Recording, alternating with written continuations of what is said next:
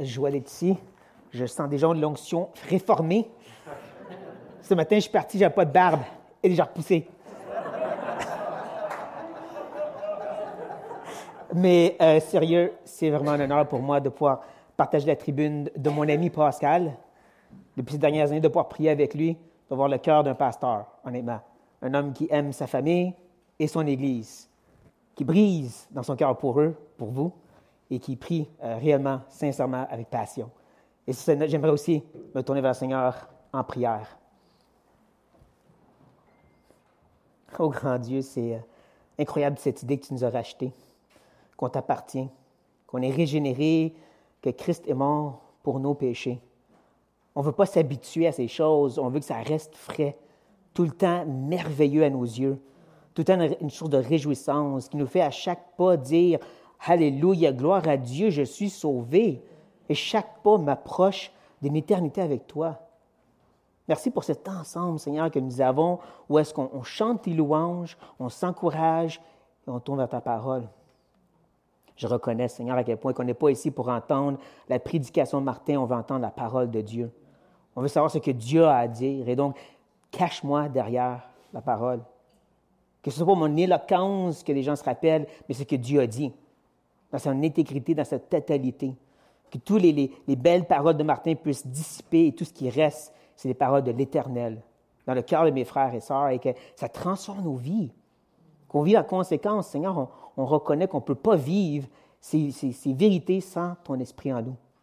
On plaide donc l'aide de l'esprit ici. On ne veut pas juste des auditeurs, on veut vivre selon la parole. Et encore, on reconnaît que ce n'est pas juste de dire oui, on le veut, on a besoin de toi pour le faire. Et donc, sois par ton esprit dans nos vies, par cette prédication, et dans la semaine à venir, et le mois et l'année. Mais oui, Seigneur, on reconnaît que c'est qu'une une goutte dans ce grand océan de la façon dont tu nous instruis. Mais bon, on veut bénir, on prie que tu bénisses, Seigneur, cette goutte d'eau. Et on prie au nom de Jésus-Christ. Amen. Nous vivons dans un temps vraiment béni pour ce qui est de l'enseignement chrétien. Quelques petits clics de la souris, tu peux aller, sur des sites comme sermonaudio.com, YouTube et plein d'autres et recevoir toutes sortes d'instructions de pasteurs à travers le monde et même l'histoire. On peut entendre du Spurgeon. C'est incroyable. Quelques autres petits clics de la souris, tu peux avoir accès aux écrits des grands théologiens, réformateurs, puritains, même les pères de l'Église, en français ou en anglais. C'est grand, ça. Vous savez aussi dire que tu peux avoir accès à toutes sortes d'enseignements qui se disent chrétiens aussi. Et c'est ça le problème. C'est cette vérité-là d'un grand danger qu'on ne voyait pas autant il y a peut-être une centaine d'années. Parce qu'une centaine d'années, l'enseignement se faisait seulement à l'Église. Peut-être il y avait des, certains gens qui avaient des livres chrétiens, mais la grande partie, c'était ici avec le pasteur. Et donc, s'il y avait un loup, un fou enseignant, c'était ici, le pasteur pouvait reconnaître et agir. Mais là, de nos jours, même dans une bonne église comme celle-ci, c'est possible d'aller à la maison et se faire ronger tout rond par l'Internet, par des loups. Ça, c'est la réalité de notre contexte dans lequel le passage qu'on va regarder se trouve. Nous, on se concentrer sur 2 Timothée, le chapitre 2, si vous voulez tourner. Et oui, non, recule, retourne, pas de suite. Mais dans ce passage, Paul s'adresse à Timothée. Et bien souvent, dans 1 de Timothée, Paul parle vraiment euh, à Timothée en rapport avec son ministère à lui. Mais il y a d'autres moments dans ces deux livres où ce qu'il lui dit est intemporel. Et pour nous maintenant, comme le passage de ce matin, où est-ce qu'il va parler des vases d'honneur? Mais il dit ceci, comme je dis, dans un contexte. C'est comme si cette discussion du vase d'honneur est sur une île et tout autour de l'île, il y a des requins, comme on va voir ensemble. Nous, on va lire du verset 14 à 26 de 2 Timothée en se concentrant sur verset 19 à 22. C'est beaucoup de lecture, mais on peut-tu trop lire la Bible? Un dimanche matin à l'église? Donc, verset 14. Rappelle ces choses en conjurant devant Dieu qu'on évite les disputes de mots qui ne servent qu'à la ruine de ceux qui l'écoutent. Efforce-toi de te présenter devant Dieu comme un homme éprouvé, un ouvrier qui n'a pas point à, rougir, qui dispense droitement la parole de la vérité. Évite les discours vains et profanes, car ceux qui les tiennent avanceront toujours plus dans l'impiété et leur parole rongera comme la gangrène. De ce nombre sont Hyménée et Philette, qui sont détournés de la vérité, disant que la résurrection est déjà arrivée, et qui renversent la foi de quelques-uns. Néanmoins, le solide fondement de Dieu reste debout, avec ses paroles qui lui servent de sceau. Le Seigneur connaît ceux qui lui appartiennent, et quiconque prononce le nom du Seigneur, qui s'éloigne de l'iniquité. Dans une grande maison, il n'y a, il n'y a pas seulement des vases d'or et d'argent, mais il y a aussi de bois et de terre. Les uns sont des vases d'honneur, les autres sont d'un usage vil. Si donc quelqu'un se conserve pur en s'abstenant de ces choses, il sera un vase d'honneur, sanctifié, utile à son maître, propre à toutes bonnes œuvres. Fuis les passions de la jeunesse et recherche la justice, la foi, la charité, la paix avec ceux qui invoquent le Seigneur d'un cœur pur. Repousse les discussions folles et inutiles, sachant qu'elles font naître des querelles et qu'il ne faut pas qu'un serviteur du Seigneur ait des querelles. Il doit au contraire, avec de la condescendance, pour tous être propre à enseigner, doué de patience. Il doit redresser avec douceur les adversaires dans l'espérance que Dieu leur donnera la repentance pour arriver à la connaissance de la vérité et que, revenus de leur bon sens, ils se dégageront des pièges du diable qui s'est emparé d'eux pour les soumettre à sa volonté. Amen. Donc, comme je dis, nous voyons que ce que Paul est en train de dire est entouré du danger de faux enseignement, des hérétiques, des dangereux comme Hyménée et Philette. Et l'image que Paul utilise pour montrer le danger de leurs paroles est quand même frappante. La gangrène. C'est quoi la gangrène? C'est cet empoisonnement d'un membre du corps qui pourrait prendre le dessus sur le reste du corps. Et, même de nos jours encore, le seul remède qu'on a si l'antibiotique ne marche pas, c'est l'amputation. Parce que sinon, le corps pourrait littéralement mourir. Ça, c'est la réalité que Timothée va être en train de vivre maintenant. Là. Pensez à ça, pensez-vous. Mettez dans la place de Timothée. Tu te fais dire par Paul, il y a deux hommes qui injecte du poison dans l'Église au point que l'Église pourrait en mourir. C'est lourd, ça, Paul. Et c'est pour ça que verset 19 est si important, parce qu'il dit néanmoins. Ça, c'est Paul qui fout les freins. Qui dit oui, il y a une grosse vague qui pourrait détruire l'Église, mais le solide fondement de Dieu reste debout. Quel est ce solide fondement? Mais dans 1 Timothée 3, il nous dit que l'appui, et la colonne de la vérité, c'est l'Église. Mais comprenez que c'est pas, non, pas tout de suite. Inquiète pas. Je, vais t'indiquer dire ça le temps. Mais merci. Mais il faut comprendre aussi que c'est pas l'idée que l'Église est tellement capable ou les gens dans l'Église sont tellement forts. Non, parce qu'il dit c'est, c'est le fondement de Dieu. Christ a dit Je bâtirai mon Église. Les portes de l'enfer ne prendront point. Par l'aide de. Non, non, je. Et ça, c'est important parce que Paul est en train de dire Dieu est souverain.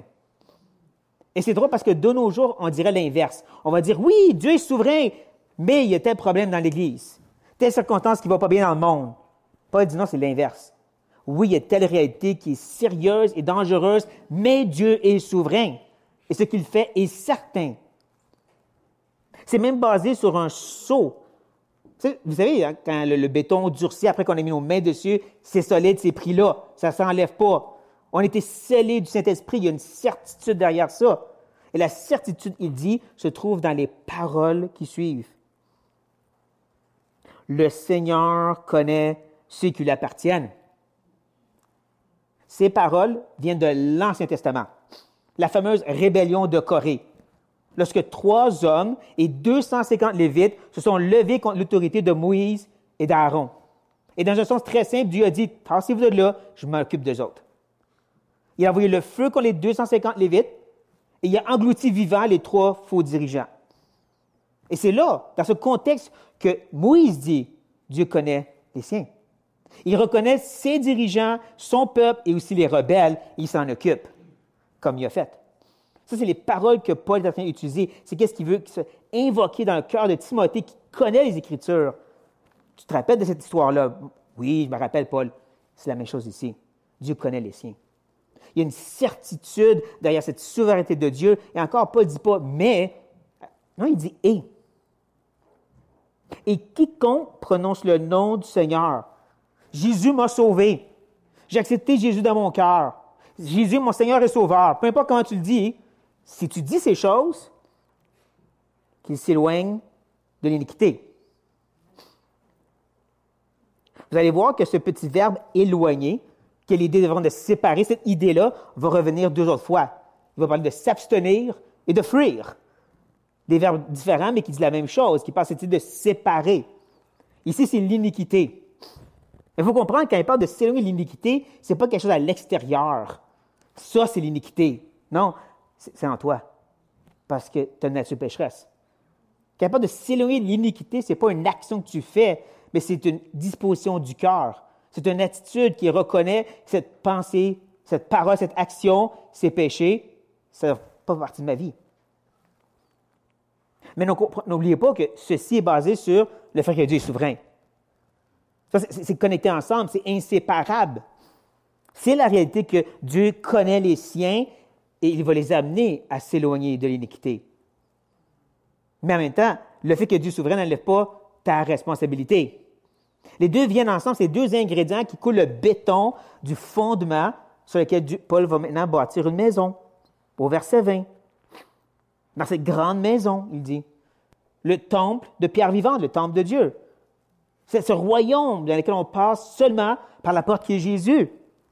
Et qui dit, dans ce royaume, il y a deux sortes de vases.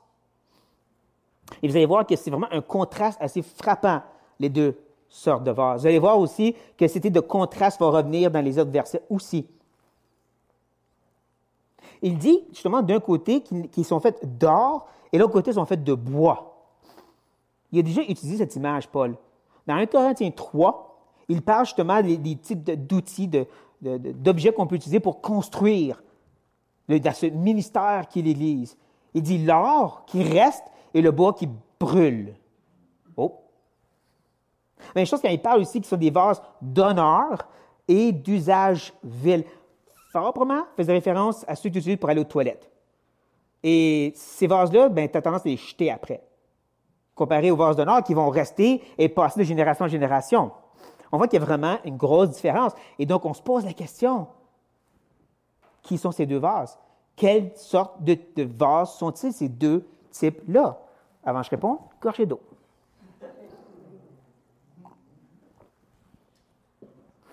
Certains vont dire c'est deux sortes de chrétiens. D'un côté, tu as ceux qui sont fidèles, en feu pour Dieu, servent le Seigneur. Puis de l'autre, tu as ceux moins impliqués, moins investis, peut-être tièdres. Ça que ça ne marche pas avec le contraste qui est devant nous. Ça ne marche pas avec le contexte immédiat et le contexte plus large de la parole de Dieu. L'image, encore une fois, de vase, Paul les utilise dans Romains 9. Il va parler d'un côté des vases d'honneur, de gloire, et ensuite de colère, ceux qui vont être justement détruits. Oh! Et dans le contexte, dans le contexte, quand Paul parle de ceux qui sont justement infectés par cette gangrène, pris dans le piège de Satan, et de prier pour eux, il semble que certains ne vont pas être défaits de ces pièges. Dans la gangrène vont prendre le dessus, ces gens-là. Sans faire la distinction entre sauvé, non sauvé dans l'Église. Comme le Seigneur Jésus nous a dit, il va y avoir du blé qui sont régénérés et les vrais qui vont brûler. Mais comprenez, l'idée, c'est pas de trouver c'est qui ces vases de bois. Non, c'est lui, c'est sûr, c'est lui quand même. Non, parce que celui qui prononce le nom du Seigneur, celui qui se dit un vase d'honneur, 21 et 22 vont nous dire comment vivre. C'est plus ça l'idée ici on regarde à ce miroir de la parole puis dire si tu dis un vase d'honneur, tu dois être selon 21 et 22. Et encore 21 et 22 vont nous donner des contrastes. 21 va nous montrer une chose à faire et à ne pas faire être des vases d'honneur. Il va dire si donc quelqu'un se conserve peu en s'abstenant de ces choses, il sera un vase d'honneur. Voilà tu veux être de ceux qui se disent vase d'honneur, tu dois te conserver pur. Pur de quoi? Pur comment? Mais il continue, il dit qu'il faut que tu t'abstiens aussi. Et là, il le dit, de ces choses. Quelles sont ces choses? Si tu es mauvais enseignant, là, il a dit ces gens, ces mauvais enseignants. Et de toute façon, il y a plein de gens qui, qui sont des bons enseignants qui peuvent aussi se tromper. Non, il semblerait que ces choses, c'est la gangrène. C'est cette fausse enseignement, ces paroles qui peut tuer. Tu dois les repousser de ta vie. Donc, quand on revient à conserver pur, on comprend que c'est vraiment se conserver de l'erreur, la pureté de la parole de Dieu. Ce que Dieu dit est vérité. Qui nous amène à l'importance de bien connaître la parole. Quelque chose que j'ose croire, tout chrétien dirait un gros Amen, n'est-ce pas? Good. Les pasteurs, les baptistes réformés disent Amen aussi. Good. Mais euh, sérieusement, même si on est tous prêts à dire oui, c'est triste à dire très peu de chrétiens lisent la Bible à tous les jours. Prends le temps de vraiment aller de Genèse à l'Apocalypse à plusieurs reprises. On cherchait à vraiment mémoriser la parole de Dieu, à comprendre qu'est-ce qu'ils lisent, à saisir comment l'ancien est le fondement sur lequel le nouveau est bâti, et que le nouveau, c'est la lumière qui nous a comprendre les types et les images, les personnages et les prophéties de l'ancien, comment l'ancienne alliance a été complétée en Christ qui a amené une nouvelle alliance, comment tout ça ensemble nous présente qui est ce grand Dieu et qu'est-ce qui est important pour lui, comment il est saint, il est glorieux, il a tout créé et tout lui, lui est dû, et qui nous sommes, pécheurs, tous sont péchés, ils sont privés de la gloire de Dieu, tous sont rebelles devant lui, et nul ne cherche Dieu comme lui veut qu'on cherche, selon sa loi sainte, et donc tous sont dignes d'un grand jugement. Mais Dieu qui est riche en bonté a pourvu un sauveur. C'est pas Jésus a vécu sa vie parfaite à notre place, puis il est mort pour nous. Il a pris ce jugement sur lui-même et il a été ressuscité pour nous justifier. Hein, de saisir que cette relation avec le Père, c'est pas juste Jésus sauve-moi, maintenant c'est ma part. Non, c'est je me cache en Christ. Cette identité-là. Et ça, c'est juste le, le, début du iceberg, la réalité de ce que Dieu révèle progressivement dans sa parole et de chercher à comprendre toutes ces belles vérités, faire ça que tu peux justement t'abstenir de ce qui est toxique. Encore, on va dire oui, c'est sûr, mais combien se laisse influencer par toutes sortes d'enseignants de nos jours? Ce sont des gens qui se disent chrétiens, enseignants, enseignantes, qui, qui sont en feu pour Dieu. Écoute leurs témoignages. Je devrais les écouter, n'est-ce pas? Ils utilisent des versets bibliques, des passages, mais est-ce qu'ils les utilisent selon le contexte immédiat, le contexte large de ce que Dieu est en train de révéler? Je vais vous donner un exemple concret qui va peut-être déranger certains. Moi, je pense au divertissement chrétien. Les films, les émissions, la musique chrétienne. Où est-ce que beaucoup de chrétiens vont découvrir qui est Jésus, qui est Dieu, comment être un chrétien par ces films, par ces émissions, par cette musique. Pas par ce que Dieu a dit ici, dans sa pureté. Et tout ce que Dieu n'a pas dit, torse de là. Encore, on dit, ah ben, mais c'est de le vivre aussi. Pour être ces vases d'un or pur, sans rien mélanger. Cet effort qui est demandé, parce que comme je dis, il y en a une panoplie d'enseignants et d'enseignements tout autour de nous.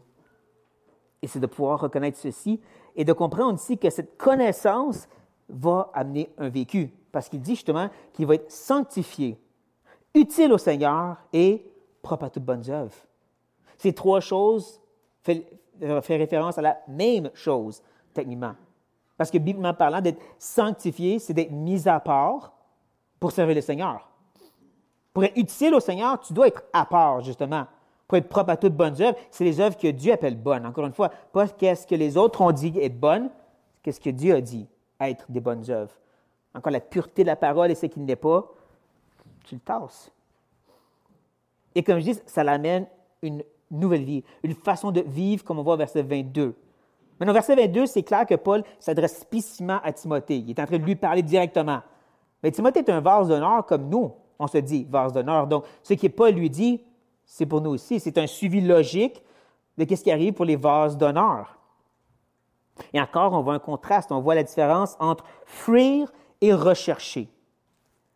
Mais qu'est-ce qu'il veut dire par fuir les passions de la jeunesse? Allons vers nous.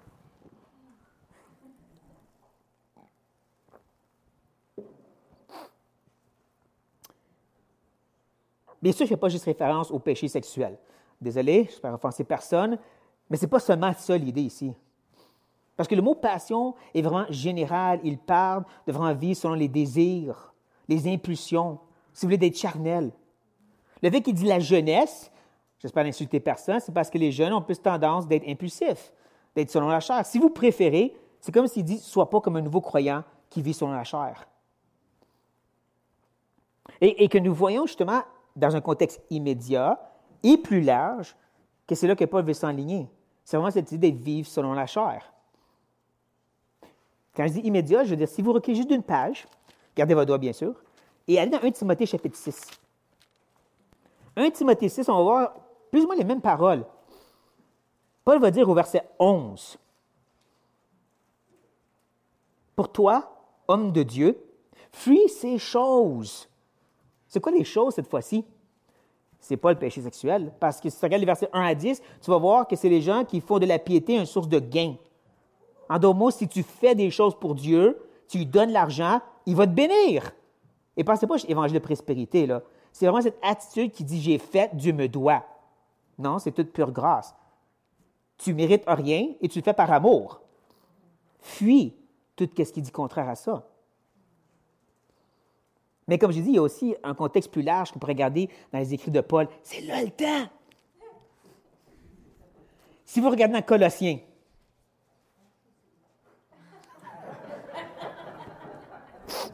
Merci. Il commence en disant de faites mourir les membres qui sont sur la terre. Ce n'est pas la même chose que fuir, mais vous comprenez, c'est la même idée. Parce que comme j'ai dit, fuir, ce n'est pas des choses extérieures, c'est en toi. Et donc, faites-les mourir, Paul dit ici. Impudicité, impureté, ça parle, oui, de péché sexuel. Ensuite, il parle de passion et de mauvais désir plus général. Et là, il ajoute la cupidité. Je dois avoir pour être heureux. Il me faut cette femme, cet homme, cet argent, cette situation. Ça, c'est la cupidité que Paul appelle même une idolâtrie. Et j'aime ce qu'il dit ensuite. Entre les deux listes, il va dire, c'est à cause de ces choses que la colère de Dieu vient sur les fils de la rébellion, parmi lesquels vous marchiez autrefois,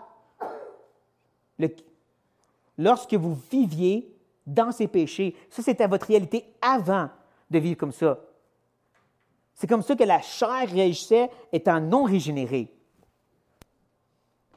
Donc, il faut maintenant renoncer à toutes ces choses, à la colère et à l'humosité, hein, ces frustrations, ce dérangement. Tu sais, quand l'imbécile te coupe dans le trafic, puis tu lui klaxonnes et cries des bêtises, ça, c'est la chair. Puis même si tu ne le dis pas, tu le sais, tu l'as dans le cœur, ça, c'est la chair. Méchanceté, tout ce qui est mal en général. Calomnie, Certains vont dire, vont dire ici médisance, ça dépend des traductions. L'idée reste quand même la même, c'est de parler en mal de quelqu'un. Que ce soit des faussetés, calomnies, ou la vérité, médisance, c'est l'idée que tu parles en mal de quelqu'un. Enlève ça, ton vocabulaire. Aux paroles déshonnêtes qui pourraient sortir de votre bouche, ne mentez pas les uns les autres. Voici pourquoi encore. Vous étant dépouillés du vieil homme et de ses œuvres. Ça, ce n'est pas un commentaire théologique que j'approuve, c'est un que je dois vivre aussi. Comme il en parle dans, Éphésiens. Prenez note ce que Paul dit ici. C'est très important. Voici donc ce que je dis et ce que je déclare dans le Seigneur. C'est que vous ne devez plus marcher comme les païens, qui marchent dans la vanité de leurs pensées. Non, mais techniquement, ce n'est pas péché, qu'est-ce que je fais? Non, je suis justifié dans ma réaction ici. Non, ce n'est pas si pire que ça. Vanité de leurs pensées. Ils ont l'intelligence obscurcie. Ils sont étrangers à la vie de Dieu à cause de l'ignorance qui est en eux, à cause de l'endurcissement de leur cœur. Ayant perdu tout sentiment, ils sont livrés à la dissolution pour commettre toute espèce d'impureté jointe à la cupidité. Et c'est là qu'on a tendance à dire Pfiou, je suis pas si pire que ça. Dissolution, l'impureté, cupidité. C'est pas ça l'idée, c'est ça, c'est des gens qui ne sont pas régénérés qui ne connaissent pas le Seigneur, qui vivent justement selon leur chair. Même si tu t'approches juste d'une orteil, tu ressembles à eux. Et c'est pour ça dans Galate, alors les œuvres de la chair sont manifestes. Ce sont l'impudicité, l'impureté, la dissolution, l'idolâtrie, la magie, les inimités, les querelles, les jalousies, les animosités, les disputes, les divisions, les sectes, l'envie, l'ivrognerie, les excès de table et les choses semblables. Juste en cas, tu dis, je suis pas dans sa liste. Les choses semblables, tout ce qui est la chair. Je vous dis d'avance, comme je l'ai déjà dit, que ceux qui commettent de telles choses n'hériteront point le royaume de Dieu. Une phrase qui est déjà vue aussi dans 1 Corinthiens. On, l'a lu justement tantôt. Si tu es vraiment régénéré, tu ne vis pas de cette façon.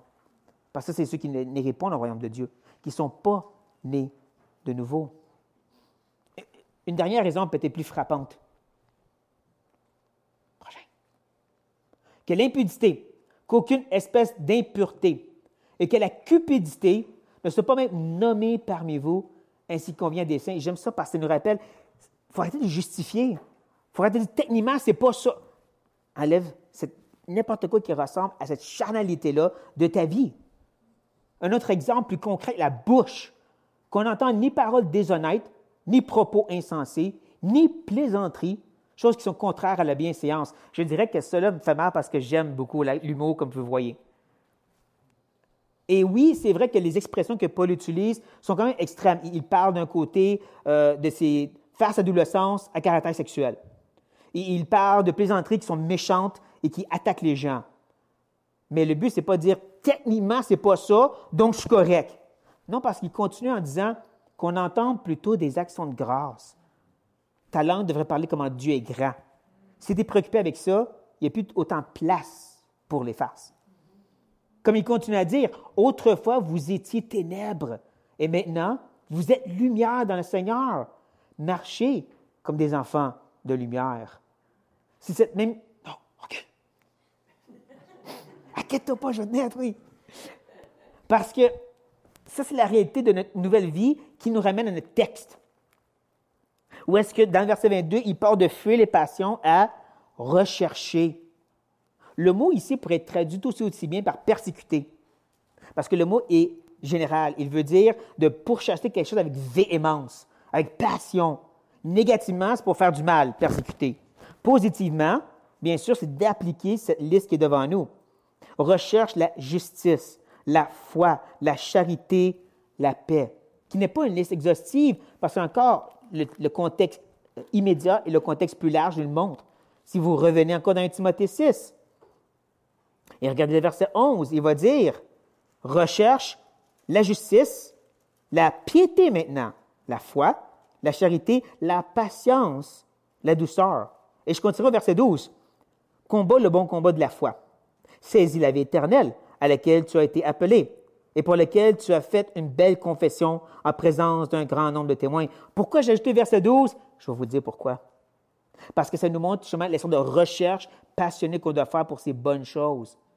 Place de chercher la limite, techniquement, c'est pas mal. C'est si tu es tellement investi dans cette liste non exhaustive. Et en plus de saisir la vie éternelle et de combattre le bon combat, tu n'as plus le temps de trouver la limite jusqu'à où tu peux aller en chair tu es tellement préoccupé à rechercher passionnément ces choses-là. Comme le reste de nos listes, justement. Là, tu peux y aller. C'est pourquoi renoncez aux mensonges et que chacun de vous parle selon la vérité à son prochain. Car nous sommes membres les uns des autres. Pas juste arrêter de mentir, c'est vraiment rechercher cette transparence, cette honnêteté. Oui, tu vas te faire blesser, faire juger, faire critiquer, c'est vrai. Mais la Bible appelle quand même les chrétiens à avoir cette honnêteté, cette transparence dans notre faiblesse, confesser les péchés les uns aux autres, qui va contredire justement cette idée de mentir. Si vous vous mettez en colère, plus exactement, mettez-vous en colère. Ne péchez point. Que le soleil ne se couche pas sur votre colère et ne n'ait pas accès au diable. Oui, soyez en colère pour le péché.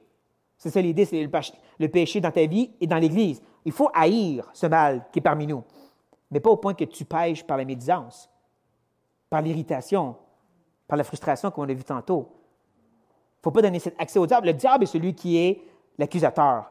Ce n'est pas notre job à nous, ça. Ensuite, que celui qui dérobait ne dérobe plus, mais plutôt qu'il travaille en faisant de ses mains ce qui est bien pour avoir de quoi donner à ceux qui en ont besoin. J'aime cet exemple parce qu'elle montre l'extrême d'un bord à l'autre. Ce n'est pas juste arrête de voler, c'est maintenant non seulement travaille, mais travaille pour donner. Si tu es tellement préoccupé, non seulement à travailler pour pouvoir tes besoins, mais même pour donner aux autres, tu n'as plus le temps de savoir c'est où tu peux aller, puis c'est tellement pas volé. Et, comme il continue à dire, qu'il ne sorte de votre bouche aucune parole mauvaise. c'est quoi les paroles mauvaises techniquement, Martin? Non, mais s'il a lieu, quelques bonnes paroles qui servent à l'édification et qui mettent une grâce à ceux qui l'entendent. Vous comprenez que pour édifier, faut que tu connaisses ta parole. Les, paroles de grâce se trouvent ici, là, pas dans ta petite tête. Ça se trouvent ici. Et donc, pour pouvoir amener ces paroles qui sont édifiantes et de grâce, il faut avoir une bonne connaissance de l'Écriture. Tu es appliqué à tout ça, tu n'as plus le temps de chercher des petites phrases qui sont vraiment drôles pour les autres. Comme je dis ça, ça frapperait à mon cœur à moi. Mais ça, c'est la réalité qui nous est demandée, comme aussi le prochain passage. Colossiens, après avoir parlé de ce qui devrait mourir, il ajoute ainsi donc, comme des élus de Dieu, saints et bien-aimés, revêtez-vous d'un trait de miséricorde, de bonté, d'humilité. L'humilité, c'est pas je pourris. L'humilité, c'est que tu reconnais les dons et capacités de te donner, mais tu reconnais que d'autres prennent mieux que toi. Tu reconnais que si tu étais équipé par Dieu, tu es équipé pour aider les autres. Ou comme il dit dans 1 Corinthiens 12, ceux qui ont moins d'honneur t'écouvrent de plus d'honneur. C'est ça l'appel. L'humilité, c'est je reconnais que je suis tellement équipé par Dieu que je devrais aider les autres à maturer aussi. De douceur, de patience. Supportez-vous les uns les autres. Et si l'un a un sujet de se plaindre de l'autre, dites-le à tout le monde dans l'Église. Ah non, excusez, pardonnez-vous. Pardonnez-vous aussi. De même que Christ vous a pardonné, euh, pardonnez-vous aussi. Arrêtez-vous à ça un instant. Pardonnez comme Christ pardonne. Vous déjà des circonstances où vous aviez pardonné quelqu'un et peut-être elle continuait dans sa façon d'agir? Pardonnez comme Christ pardonne. Christ, lui, il, remplit de grâce, il bénit de miséricorde, il, ajoute, il ne fait pas juste je te pardonne, maintenant c'est réglé. Il répond par beaucoup d'amour en retour. Pardonner comme Christ pardonne, wow, ça demande beaucoup d'efforts, ça. Et, et c'est pour ça que c'est important de continuer à lire. Mais par-dessus toutes ces choses, revêtez-vous de la charité, qui est le lien de la perfection, et que la paix de Christ, à laquelle vous avez été appelés pour former un seul corps, règne dans vos cœurs et soyez reconnaissants. Un seul corps qui nous ramène à notre texte, qui nous ramène au verset 22, parce qu'il termine en disant qu'on doit justement rechercher toutes ces bonnes choses avec ceux qui invoquent le Seigneur d'un cœur pur. Là, ce n'est pas faire la distinction qu'il y a des chrétiens qui recherchent le Seigneur pas d'un cœur pur, puis ceux qui le recherchent d'un cœur pur. Non, on l'a vu, la distinction, c'est croyants, non-croyants. Tous, imparfaitement, qui sont croyants, recherchent le Seigneur d'un cœur pur. C'est l'idée d'unité ici. C'est l'idée que ce n'est pas toi toute seule qui essaie d'être un super chrétien. C'est tous ensemble, on s'entraide à être des meilleurs chrétiens, plus à l'image de Christ, à vivre cette justice et cet amour et cette foi et cette piété en s'exhortant, en s'entraidant les uns les autres. Encore, si on s'applique à ça, réellement, il n'y a, plus place pour les autres affaires. Et oui, ça peut sembler vraiment lourd quand tu y penses. Faire tout ça, c'est ça d'être un vase d'honneur. C'est pour ça qu'on a besoin du fondement, encore une fois. Hein. Dieu est souverain. Dieu est celui qui nous donne le vouloir et le faire selon son bon plaisir pendant qu'on travaille notre salut avec crainte et tremblement. Que c'est lui qui nous appelle à se sanctifier, à se purifier mais il fait en nous ce qui est plaisant pour lui. Justement, si on revient à notre dernier passage, après avoir parlé des œuvres de la chair, de ce que la chair fait, là il va nous dire que c'est que l'esprit produit. Prochain. Mais le fruit de l'esprit, c'est l'amour, la joie, la paix, la patience, la bonté, la bénignité ou d'être gentil, la fidélité, la douceur, la tempérance. On a vu beaucoup de ces mots tantôt, n'est-ce pas? Parce que c'est de là que ça vient.